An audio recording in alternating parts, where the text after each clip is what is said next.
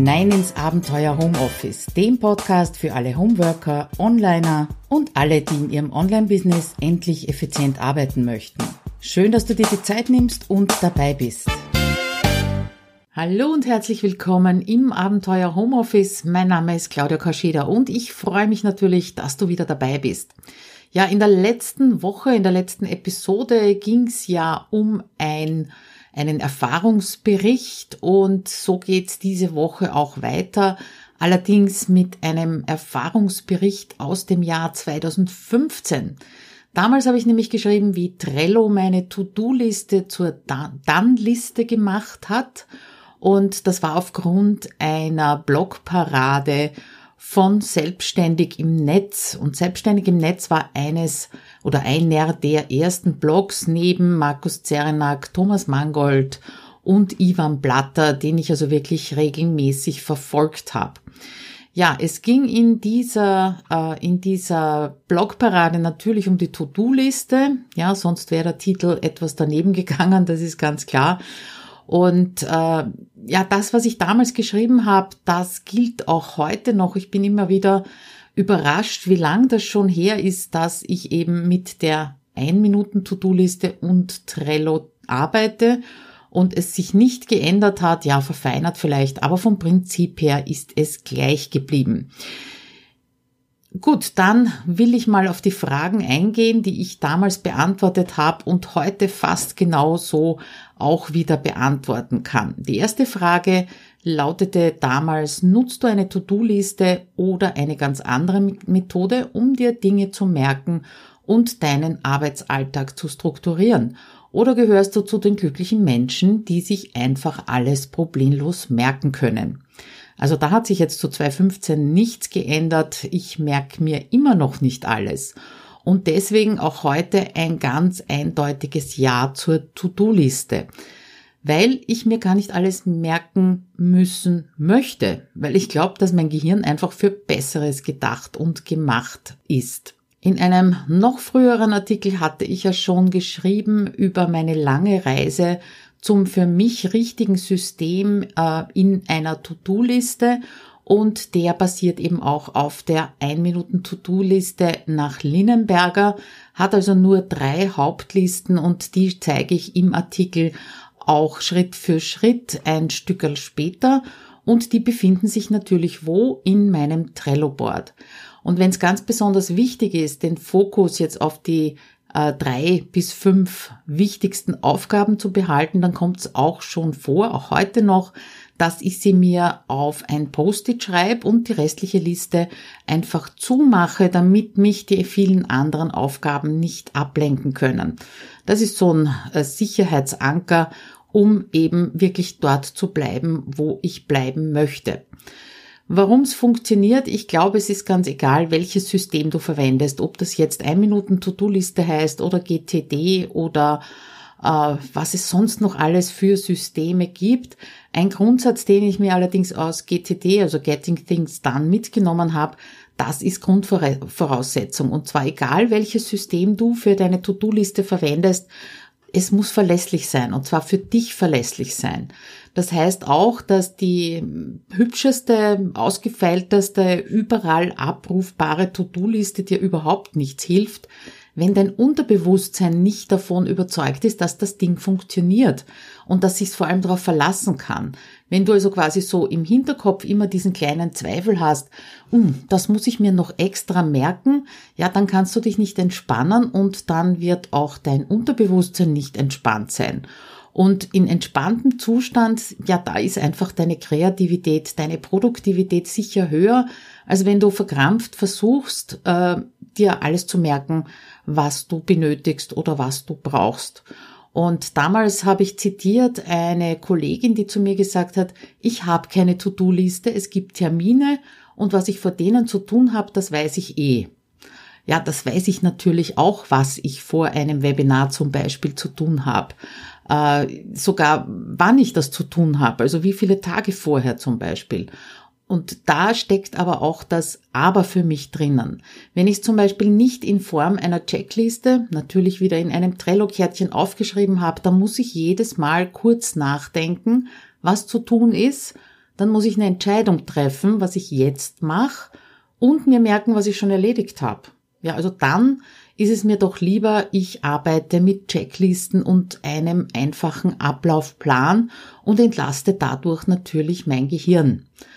Nächste Frage, da ging's um Offline oder Online. Bist du also eher der Offline- oder der Online-Typ? Ist gefragt worden, wie sieht deine To-Do-Liste aus? Zeig uns ein Bild. Und welche Apps oder Online-Software nutzt du dafür? Dafür hast du schon mehrere genutzt. Welche ist dein Favorit? Inzwischen und schon seit sehr langem äh, bin ich da nur noch online unterwegs, ausgenommen die drei bis fünf wichtigsten Aufgaben sich mal rauszuschreiben, mache ich aber auch eher selten.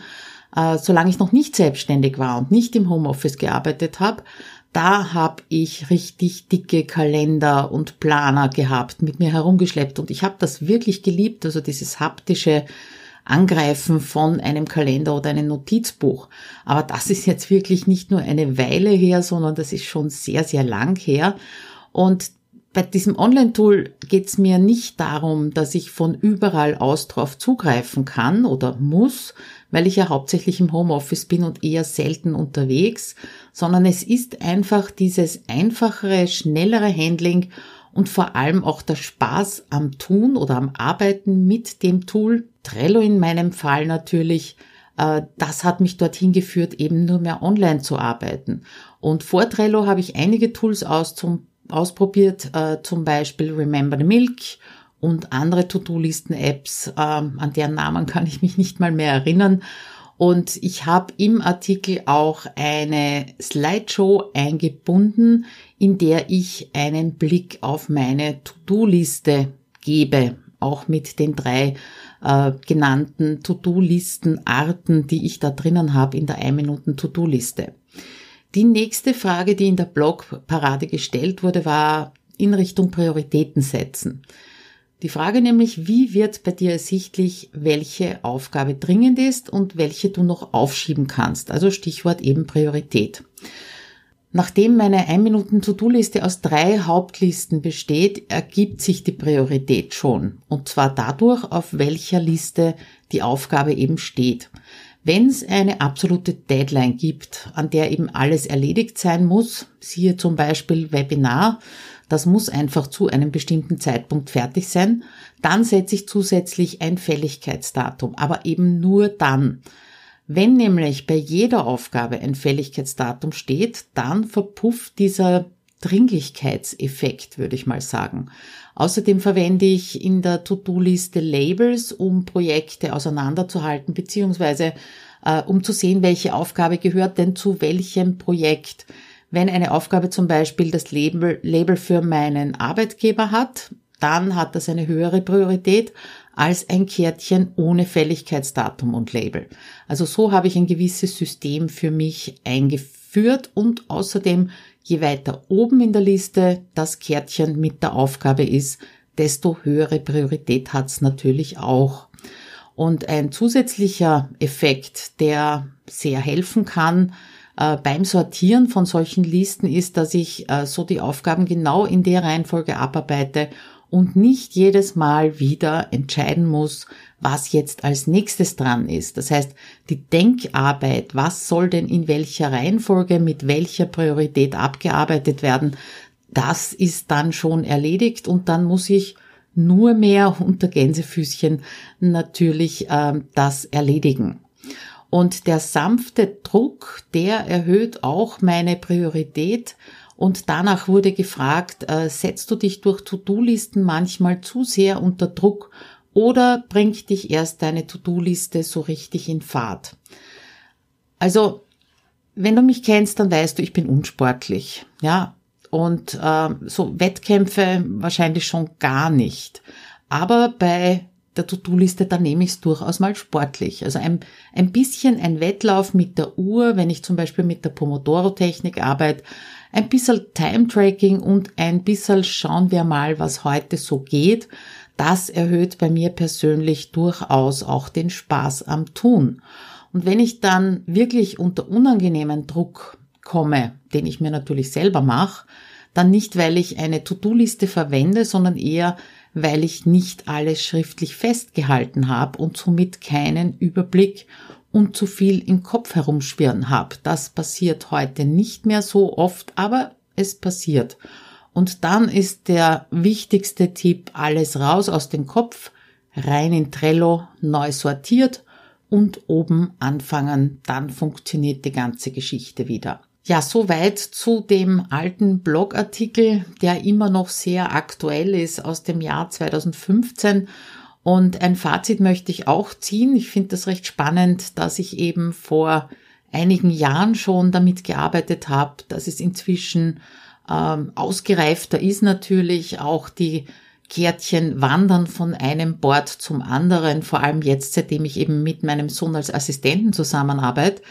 Aber unterm Strich ist es so, dass die Worte planen und Spaß immer noch sehr ungern in einem Satz verwendet werden von sehr, sehr vielen Leuten und sehr, sehr vielen meiner Kunden natürlich auch. Aber ich betone das auch meinen Kunden immer wieder gegenüber. Es kann und darf Spaß machen.